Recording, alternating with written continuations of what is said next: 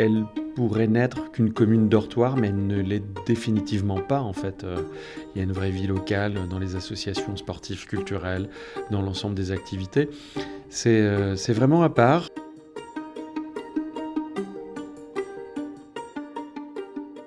On n'a pas la mer, on n'a pas le littoral, on n'a pas de dunes, on n'a pas de plage mais euh, on a ce plaisir d'être ensemble, cet esprit village. Et, je je suis pas du tout convaincu que des communes de 6000 habitants proposent ce qu'on propose. Et euh, effectivement, ça fait peut-être notre singularité.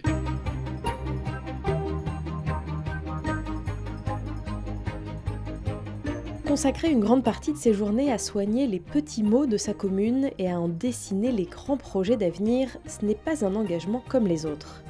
Pour ce deuxième épisode du podcast de la ville de Gwenou, nous partons à la rencontre de celui qui en est maire depuis 10 ans.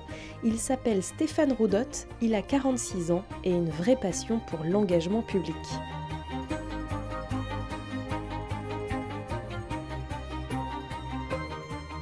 Il nous ouvre les portes de son bureau et nous fait découvrir son quotidien, son regard et ses projets pour Gouenou, une commune de la métropole de Brest, petite par sa taille mais grande par son ambition.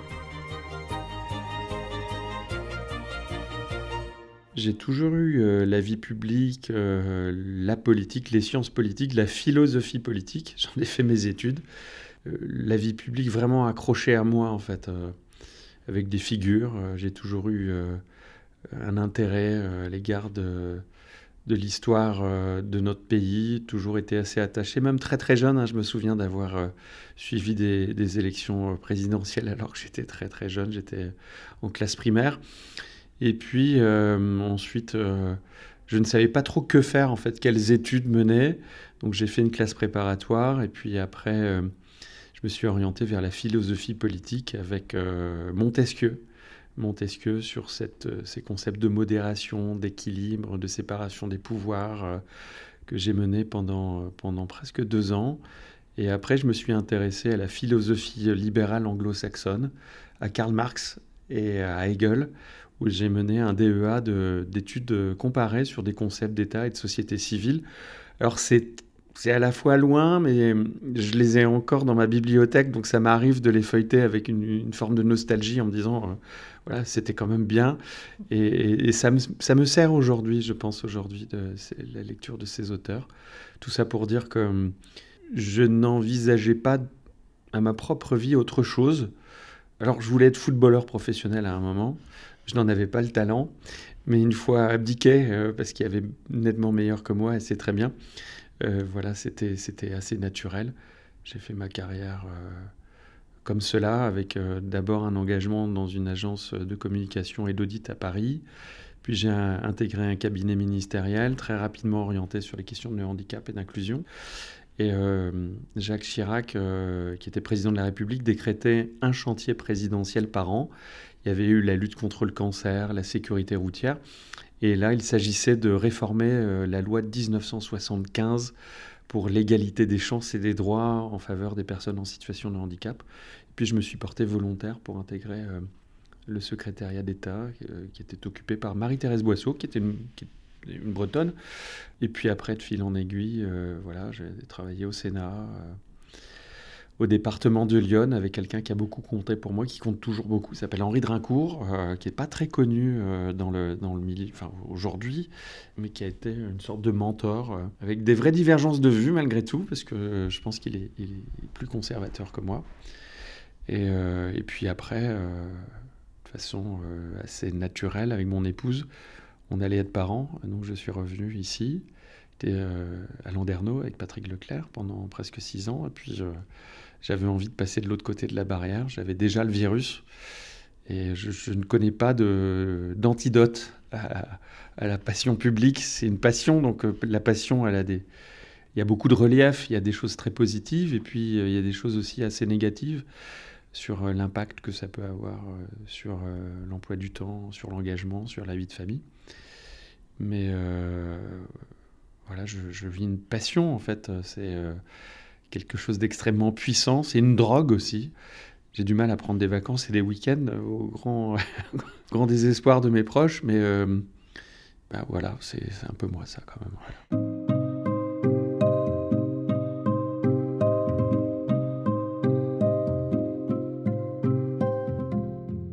Bah, moi, je suis né à Gouinou pratiquement, puisque je suis arrivé en 1971, donc j'avais un an. Bah, j'ai toujours été à Gouinou, j'ai vu le, développement de, de. Donc à la fois avec euh, beaucoup d'un tissu associatif qui a toujours été très développé, euh, des élus toujours proches et qui accompagnent aussi les projets. Tout ça, ça se fait en, harmonie, c'est vraiment sympa.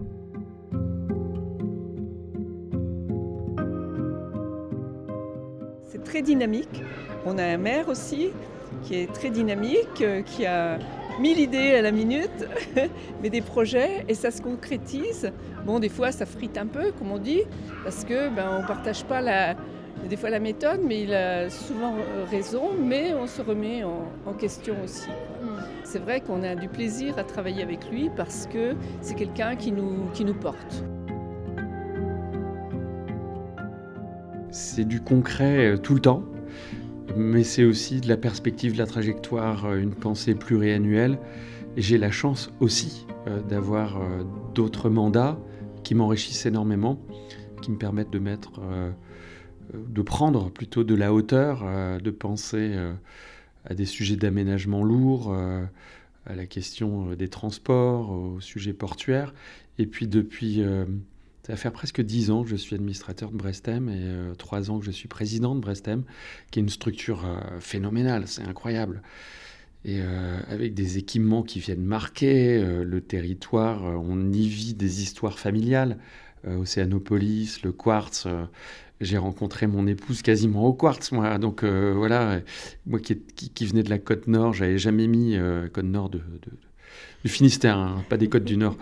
Euh, mais euh, j'avais quasiment jamais mis les pieds dans un musée, dans un théâtre, ou euh, ni, ni, jamais.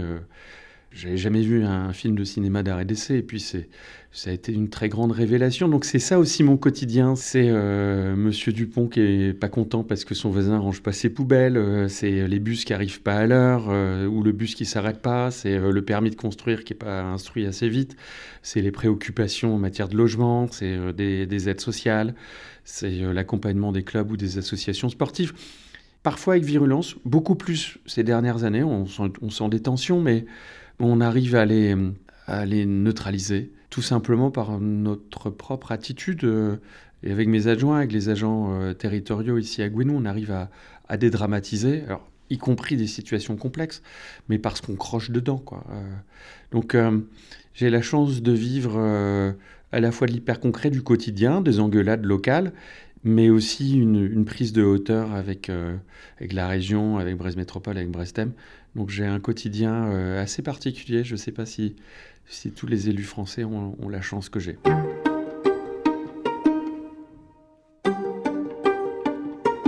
J'ai le plaisir, la fierté et l'honneur de vous remettre Ensemble pour Clémence la médaille de la ville de Gouenou pour l'année 2024 et c'est notre légion d'honneur à nous. Donc soyez-en remerciés, continuez et merci infiniment pour ce que vous faites en faveur de l'inclusion et de l'égalité des chances.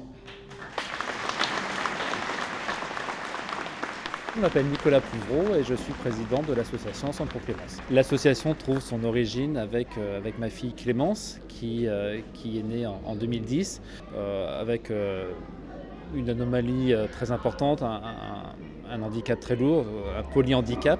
Donc c'est une association qui vient en aide aux, enfants, aux jeunes adultes malades ou en situation de handicap et à leurs familles afin de, leur donner un petit peu le sourire, leur, leur donner du bon au ou les aider en aidant à financer du matériel adapté. Il y a vraiment une, dynamique dans la, commune de Guanou. On se sent, euh, en tant que citoyen, on se sent écouté. Euh, on, passe en mairie, on, envoie un message, on, a des élus qui sont vraiment euh, accessibles.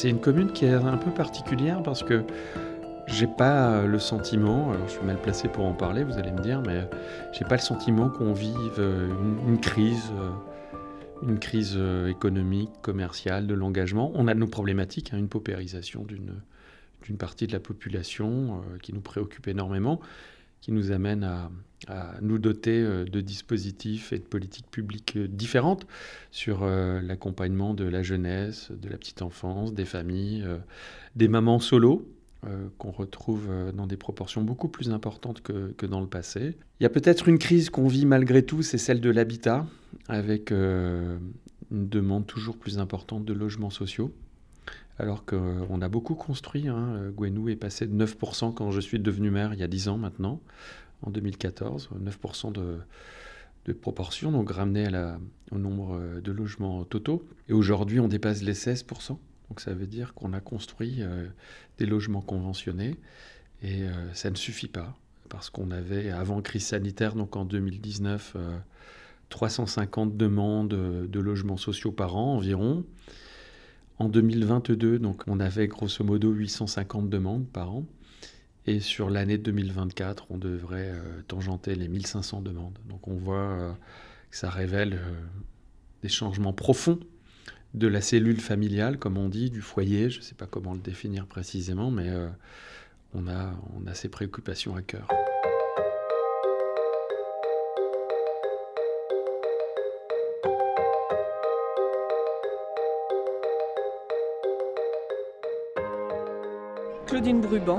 Je suis adjointe euh, urbanisme, aménagement. On a des projets ben, d'aménagement du centre-bourg, d'embellissement, des constructions de logements. On va réaménager aussi le crâne, euh, c'est-à-dire c'est tout le, complexe sportif de la commune. Donc là, on, va réaménager aussi le projet de circulation, réaménagement de, stationnement pour euh, fluidifier quand il y a des grosses manifestations. Donc nous, notre pôle, le, pôle urbain, c'est un pôle support. Donc on est sollicité, euh, on construit, donc on apporte aussi des, finances pour rééquilibrer ben, les dépenses euh, dans d'autres services, mais ça permet de valoriser, d'équiper. La commune, c'est vrai, on dit que c'est une grande commune parce que c'est très dynamique et les gens sont toujours surpris euh, de, savoir qu'on est 6300 habitants.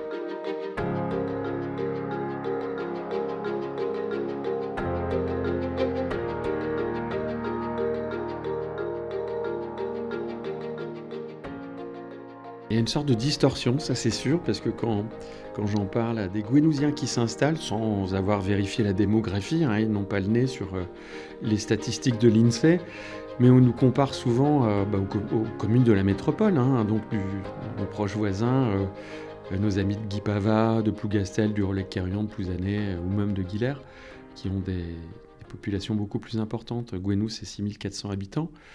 On a Guilher qui doit tangenter les 9000 habitants déjà. Et puis le Relais-Carillon, 12 000. Guipava, je crois qu'on on a dépassé les 15 000, 14 000 à Plougastel, 13 ou 14 000 à Plouzané. C'est sûr qu'on est euh, dans un bain qui est celui des huit communes de la métropole où on est petit avec euh, nos amis de Board, qui doit tangenter, elle, les 4 000 habitants. Et, par définition, on compare à l'échelle du territoire euh, eh bien, les politiques publiques, les équipements, la façon de faire. Et, Gwenou, effectivement, a, cette tendance à être prise pour plus grand qu'elle n'est.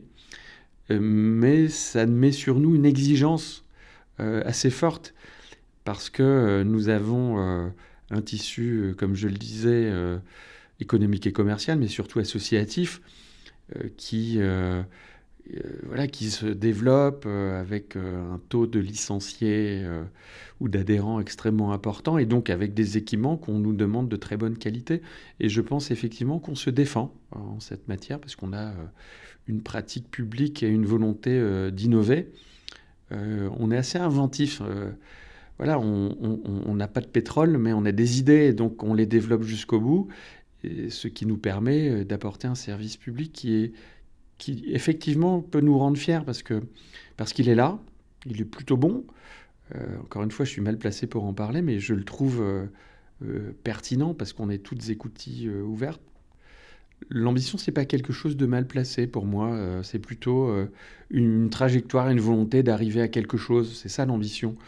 Et effectivement, on a à cœur de rendre un service public local de, qualité, voire de très grande qualité. L'innovation publique, si on pouvait en donner quelques exemples de projets euh, qui sortent de l'ordinaire, ou en tout cas qui ont été réfléchis euh, différemment peut-être de ce, que, ce dont on a l'habitude, euh, ce serait quoi? Déjà, les modalités de portage de notre nouvelle école. 15 millions d'euros, c'est quasiment 12 millions d'euros de travaux, mais quand on quand on met en ligne euh, la maîtrise d'œuvre, les études, les pré-études et le financement, parce que pour euh, financer des travaux, il faut emprunter, et donc il y a des frais financiers, il y a euh, toute une série de frais connexes. Donc c'est 15 millions d'euros, une, commune de 6000 habitants qui porte un projet de cette nature, mutualisé avec une salle de spectacle, avec une volonté d'exemplarité environnementale. C'était pas, pas simple. Donc on a fait le choix du marché de partenariat avec Brest Métropole Aménagement. Et euh, ça illustre notre volonté de mutualisation. Pour faire simple et court, on s'adosse à celles et ceux qui ont des moyens.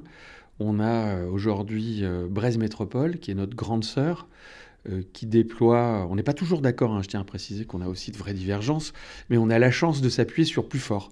Et donc, dans cette cour de récréation hexagonale, la ville de Gwenou est plutôt petite, mais on a la grande sœur Braise Métropole sur qui on s'appuie. Alors nous, on apporte autre chose. Hein, on, est on est sur une sorte d'alliance. On apporte le nombre, on apporte la volonté, on apporte des problématiques extrêmement concrètes de proximité. Et, voilà, donc c'est déjà cette logique de mutualisation qu'on a à cœur de porter au-delà des sensibilités politiques, des étiquettes politiques, parce que à un moment, à un moment, le débat lié aux élections euh, doit s'éteindre au profit euh, bien, du travail. Ça, c'est un premier exemple. Le deuxième exemple, c'est euh, la crèche pour jeunes enfants, où on s'est allié avec Don Bosco, une association de l'économie sociale et solidaire. On a créé une, crèche, donc comme je le disais, pour plus de 3,5 millions d'euros, quand même, avec la ville de Gwenou comme propriétaire des berceaux, mais pas des murs. Donc on s'est mis d'accord sur un format, sur une façon de faire, et ça nous a permis de porter cet équipement majeur, hein, puisqu'on a un taux euh, de berceau et d'accompagnement euh, à la jeune, enfin à la petite enfance qui est, qui est plutôt, plutôt remarquable à l'échelle du territoire. Je pense aussi euh, à des petites initiatives. Moi, je les dis petites, mais elles sont elles, font corps, elles donnent sens, c'est euh, la formation de tous les habitants qu'ils souhaitent au premier secours. Euh, c'est la sensibilisation euh, à la précarité menstruelle, à l'égalité femmes-hommes, à l'égalité filles-garçons, où on, demande qu'à être convaincu, et c'est souvent le fruit de rencontres, en fait, tout simplement. Et puis on a d'autres sujets, c'est la politique culturelle, où on s'allie là aussi, à des grands, je pense au Quartz, à la Maison du Théâtre, euh, à des festivals, à une capacité avec d'autres communes à faire réseau et, donc à, programmer euh, des spectacles en commun à l'échelle de nos territoires respectifs et donc de faire venir ici des compagnies, des artistes qu'on n'a pas l'habitude de voir ailleurs et avec euh, aussi des, des, financements extérieurs qui sont extrêmement importants où c'est encore toujours dans le domaine culturel quelque chose auquel je suis très sensible, c'est l'accompagnement euh, aux, jeunes artistes, aux, compagnies en devenir. On essaie à, notre juste proportion ben, de les aider, de leur proposer des résidences, euh, des aides à la création, à la diffusion, à la coproduction. Et je ne suis pas du tout convaincu que des communes de 6000 habitants proposent ce qu'on propose. Et euh, effectivement, ça fait peut-être notre singularité.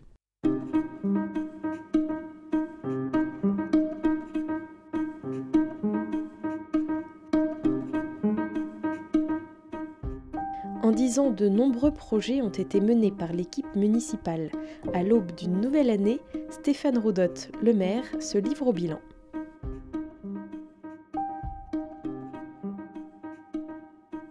Dès les premiers instants de, notre mandat, on avait une volonté euh, d'accompagner les transitions et donc euh, en concret, en clair, ça veut dire euh, des économies d'énergie, euh, du confort thermique, euh, de la biodiversité, de la renaturation.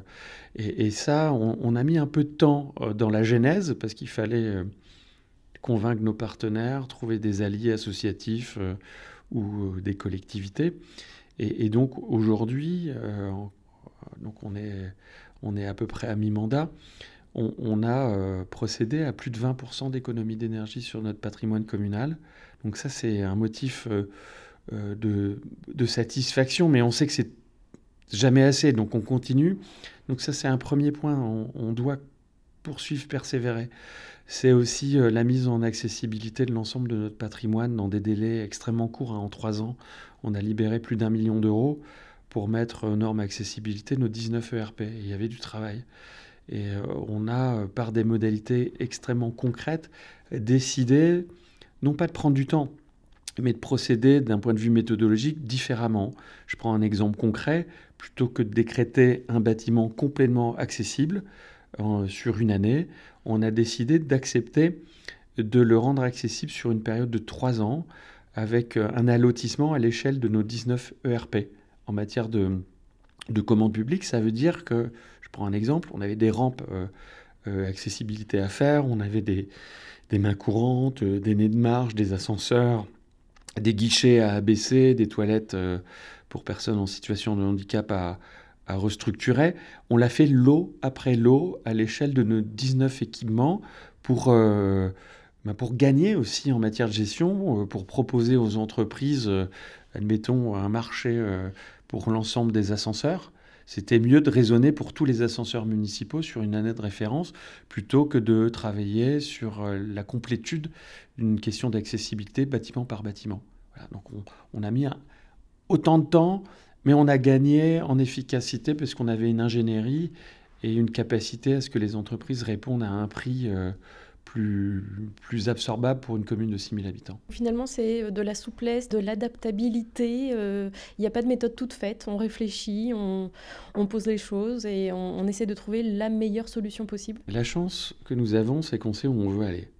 Et donc, on sait euh, quels sont les projets à mener pour faire une sorte d'image. On a un puzzle. On sait qu'on a des pièces de puzzle.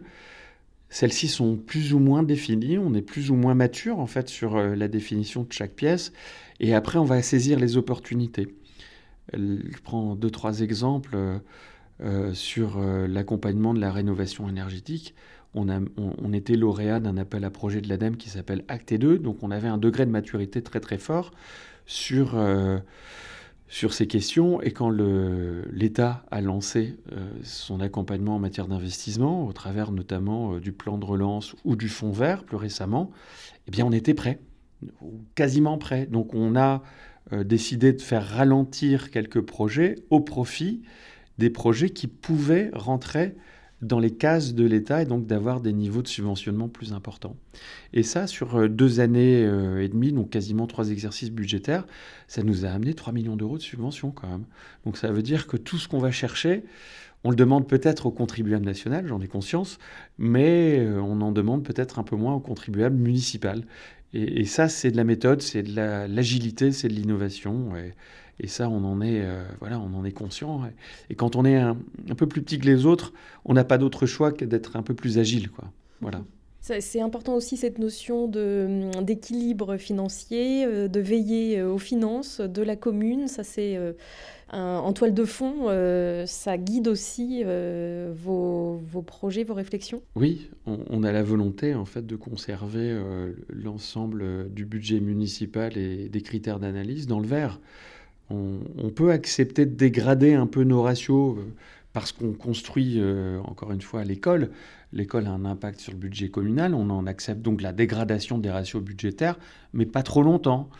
Et donc ça sous-entend que si on veut mener d'autres projets, il faut être hyper imaginatif. C'est pour ça qu'on a euh, cette capacité à répondre à des projets très très vite, à en accélérer certains, à, ralentir sur d'autres. Sur la Maison des Solidarités, par exemple, j'ai conscience hein, qu'on on a pris un peu plus de temps, on a une année et demie de retard, mais c'est un retard, un retard assumé. On est allé chercher de la DETR, euh, donc de l'État, des SIL de l'État, du Fonds vert, toujours l'État, et là plus récemment euh, du Pacte Finistère, donc du département. Et là, ça nous permet de mener un projet qui, est supérieur au million d'euros, avec un taux de subventionnant qui va dépasser les deux tiers. Si on avait suivi notre calendrier initial, on aurait peut-être livré plus tôt le bâtiment, mais on aurait récupéré 50% euh, moins d'argent. Et donc, euh, on a ces logiques-là. Et puis, sur ces questions-là, l'ensemble des acteurs de la solidarité sont aujourd'hui logés. Toutes les structures sont dans des murs. C'est pas comme si on en avait à la rue. Donc on assume ce fait. Je l'ai présenté euh, à l'ensemble des acteurs en leur expliquant objectivement et, en vérité l'ensemble de ces raisons. Et je crois que c'est quelque chose qui fonctionne, hein, le fait de dire les choses. Alors parfois on tortille, hein, c'est vrai que dans la vie publique, euh, c'est une méthode un peu particulière à Gwenou. Quand j'ai tort, j'ai tort. Ça m'est arrivé d'arriver à des, à des réunions en disant on s'est planté. Et eh bien voilà, stop, on fait marche arrière, on assume la marche arrière, on en a conscience, et puis on change de chemin. Ou encore, euh, nous avons augmenté la fiscalité euh, euh, sur la commune. Je l'explique à mon discours de vœux. Il y a tellement autour de nous, dans l'actualité ici, en France, dans le monde, tellement de bonnes ou de mauvaises raisons de baisser les bras, de déprimer, voire de laisser tout simplement les choses flotter puis dériver. Eh bien non, c'est ici que tout commence on y va, on change de plateau façon Valentin Madouas et on fonce. 2024, on va te croquer, te dévorer, te savourer. Blavesmat, bonne et heureuse année 2024 à vous toutes et à vous tous. Merci à vous. Alors là, on est au début de l'année 2024. Euh, Qu'est-ce qui va se passer à Gwenou dans les semaines et les mois à venir? Quels sont les gros projets euh, de l'année? Alors on en a plusieurs. Euh, l'un des plus importants selon moi, c'est le lancement de la Maison des Solidarités, avec un début des travaux à l'été prochain et une livraison un peu plus d'un an après. Donc là on est sur un écrin pour euh, l'ensemble des acteurs de la solidarité à l'échelle de la commune. C'est à peu près un million d'euros d'investissement. On a aussi les Naturbennes, qui est un, parcours euh, de plus de 10 km sur la commune qui, qui tend à valoriser euh, le patrimoine architectural, historique, paysager, de biodiversité, mais aussi et plus récemment culturel avec des œuvres d'art qu'on a positionnées sur euh, le domaine public, avec ces fresques sur les, collectifs de Brest Métropole Habitat, avec euh, Kit Créole et Boogie, avec euh, O.L. Duret, Corentin Canson, Martin Belou, Sissi Wu. et puis demain, d'autres, œuvres qui vont être présentes sur le domaine public. Je sais que ça interroge, mais là aussi, on intervient avec d'autres partenaires, des financeurs, et, c'est pas mal, en fait, d'avoir euh, cette logique culturelle sur un parcours euh, pédestre. Donc ça, c'est parti également sur l'année 2024. Euh, et puis, bien entendu, on poursuit sur notre programme de transition lié à la charte de l'environnement, avec notamment l'école du Moulin. donc c'est notre deuxième école publique qui va connaître une restructuration essentiellement sur l'isolation par euh, l'extérieur, une refonte des modalités de chauffage, euh, donc une reconfiguration de cette école, avec dans un deuxième temps, donc là on est plutôt en 2025, une reconfiguration de la cour avec, c'est un mot que j'aime pas trop, mais c'est le terme idoine, donc on y va. C'est de la renaturation, donc on veut la rendre plus végétale, moins d'enrobée. Peut-être aurons-nous, mais c'est encore à l'étude, des ombrières photovoltaïques en guise de préau. Donc on est sur cet accompagnement. Et enfin, on poursuit sur euh, la rénovation du patrimoine et euh, des aménagements assez forts et, importants à proximité de la rue de la Gare, l'esplanade de la médiathèque et de l'école Isabelle Autissier. On va reconfigurer l'espace public. Et enfin, au parc municipal des sports et loisirs du Crâne, des aménagements complémentaires pour euh, des facilités de, stationnement, euh, la création de voies de mobilité douce. Donc voilà les, les 4-5 grands dossiers pour, pour l'année 2024 qui vont déborder inévitablement en 2025. Il y a quelque chose, une notion à laquelle je suis très très attaché, c'est l'identité locale. Pour moi, c'est pas un gros mot. Il y a une singularité, il y a une histoire, il y a un plaisir. Euh, et Gwenou a cette faculté à, s'appuyer à la fois sur euh, des personnes qui sont installées depuis très très longtemps, qui sont même parfois nées ici, mais qui adoptent euh, de nouveaux arrivants, des familles, des retraités. Et tout ça, ça, crée corps, ça fait bloc, c'est quelque chose de cohérent. Et à mon niveau, ces dix dernières années, j'ai jamais senti de la défiance ou, ou quelque chose où, on aurait travesti en fait nos valeurs, notre identité profonde. Parfois on s'engueule, mais finalement on pourrait pas vivre les uns sans les autres. C'est la fin de Gwenou le podcast. On se retrouve très vite pour un nouvel épisode. En attendant, abonnez-vous.